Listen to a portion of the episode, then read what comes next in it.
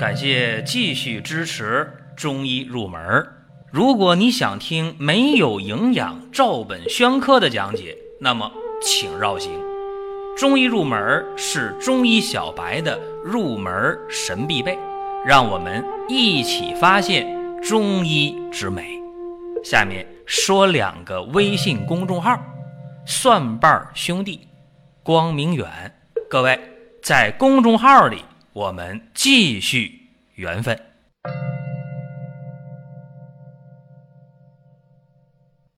本期的话题和大家讲一讲桔梗啊，桔梗这味药是不是仅仅能载药上行？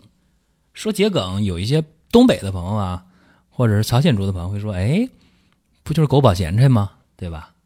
这个狗宝啊，它是从日语来的，因为在日据时期。啊，东北的日据时期，日本人占领时期，那段岁月啊，很悲惨啊，不堪回首。那么日本人的饮食习惯呢，他会吃那个牛蒡，但东北不产牛蒡，产这个桔梗啊。那么桔梗呢，它和牛蒡很像啊，不但形状像，吃起来口感也很像。然后牛蒡的日语的发音就是“狗宝”这个发音，于是呢，就管桔梗叫“狗宝”。拌的咸菜叫狗宝咸菜。我小的时候呢，也见过这个狗宝在地里边，呃，栽种的时候什么样我也见过啊。尤其那个花一开，蓝色的或者是蓝紫色的那个花，在含苞待放的时候像个气球一样，花瓣呢紧紧的闭合在一起啊，里边像气儿吹的一样很鼓。然后一开的话，哎，就打开了，挺好看。这桔梗开的花呢，也有白色或者是浅粉色，但是不多。啊，大多是蓝色的，啊，或者是蓝紫色的，啊，这是桔梗开这个花。那么桔梗作为药来讲，有人说：“哎呀，我能用吗？”有人说：“哎呀，桔梗你给我开了十五克、二十克，多不多？”其实你想，你吃那个桔梗拌的咸菜啊，狗宝咸菜，一个人吃半斤都没事是吧？说你想多了啊。那咱们说桔梗在中药当中，很多人会把它当做。引经药，载药上行。那么，桔梗仅仅有这一个作用吗？有人说还能拌咸菜，对啊，当然还有别的作用啊。在目前的中医药大学的呃方剂学教材当中，方剂有三百多首吧，桔梗出现的频率非常高，不仅仅是载药上行，其中有三个方比较有名儿，一个是血府逐瘀汤。一个是治疗阴虚失眠的天王补心丹，还有治疗脾虚泄泻的参苓白术散，啊，这里边都用到了桔梗，都是佐药为周急之剂，载药上行。那么，是不是说真的需要桔梗载药治肺呢？到上焦呢？这个呀，你要认真的研究的话。挺好玩儿，为什么呢？你要仅仅把桔梗认为载药上行，那就太片面了。当然了，如果理解为周急之计，这也比较简单，这也有可能有牵强附会的嫌疑啊。啥叫周急之计呢？假周急者，以绝江河，是吧？就说你这个划着船，是吧？这么一个药，是吧？不能这么理解，桔梗啊，最开始在《神农本草经》当中有记载，当然历代本草都有记载。《神农本草经》原文怎么说呢？说桔梗啊，味辛苦，微温有小毒，主治呢胸胁痛如刀刺，腹满肠鸣悠悠，惊恐悸气。这么几句话吧，寥寥数语啊，什么意思呢？说桔梗作用于心胸脾胃，是吧？这是它的功能。张仲景在《伤寒论》当中说，这桔梗能治疗寒食结胸，但它得配上贝母啊、巴豆啊，取的是温中消谷破疾的功效。清代的叶天士用桔梗治疗肺痈唾脓，就肺脓肿，配的是甘草啊，取其呢苦辛清肺之功，甘温泻火之性。这是两个名人啊这么用的。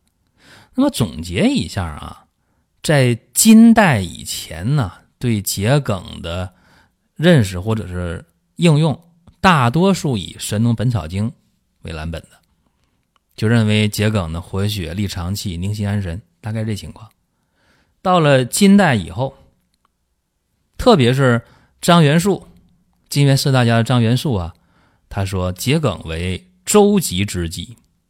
你看，张元述认为啊，桔梗跟甘草是同类的。为周急之剂，甚至呢把桔梗和大黄还做比较，说：“哎呀，认为，呃，苦泻菌下的大黄，如果想作用于上部治疗疾病的话，必须得用上心肝之胃，还得有提升之性的药。”那打个比方，他当时怎么说的呢？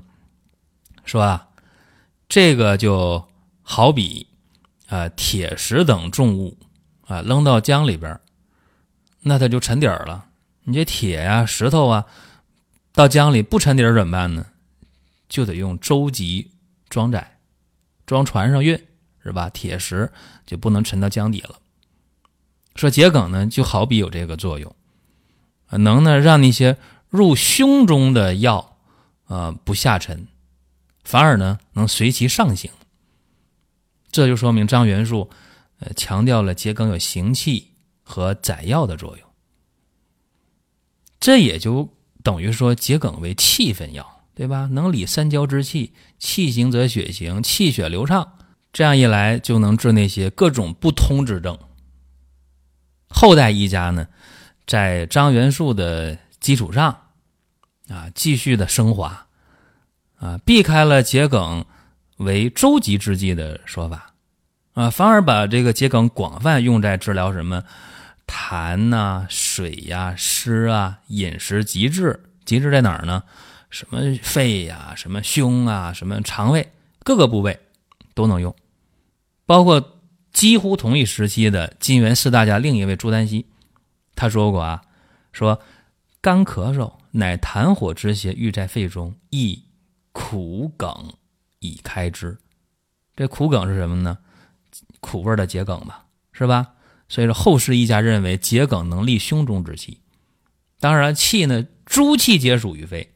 比方说啊，当有这个痰水饮食这些东西吧，压在气的上边，用桔梗开通壅塞之道啊，升提其气上行，呃，能使呢痰水饮食而降下啊，这是一个灵活应用。再一个呢，就是桔梗还能够呢升提气血呀。呃，又能上行，又能下气，又能入肺，又能宣发舒降，所以说呢，气之得行，则清气得宣，浊气下行。这是朱丹溪的说法。那张元素说桔梗载药盛行，这个说法是他最先提出来的，因为他发现桔梗能入上中下三焦，行气嘛，有这作用。但如果仅仅就说哎能载药上行，啊就入上焦，这就不妥，也不确切啊。所以说，去看历代医家的这个注解啊、应用啊，你得看全了啊，别以偏概全，这个就呃非常非常的错误啊，叫谬之千里吧。刚才说了三个方剂啊，一个天王补心丹啊，一个参苓白术散。还有血府逐瘀汤，是吧？这都用到桔梗了。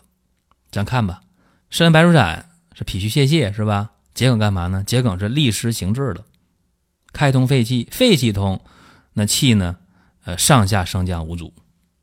那看天王补心丹，天王补心丹里边，你看啊，这里边什么生地呀、玄参呐、酸枣仁这都是滋阴养血安神的药。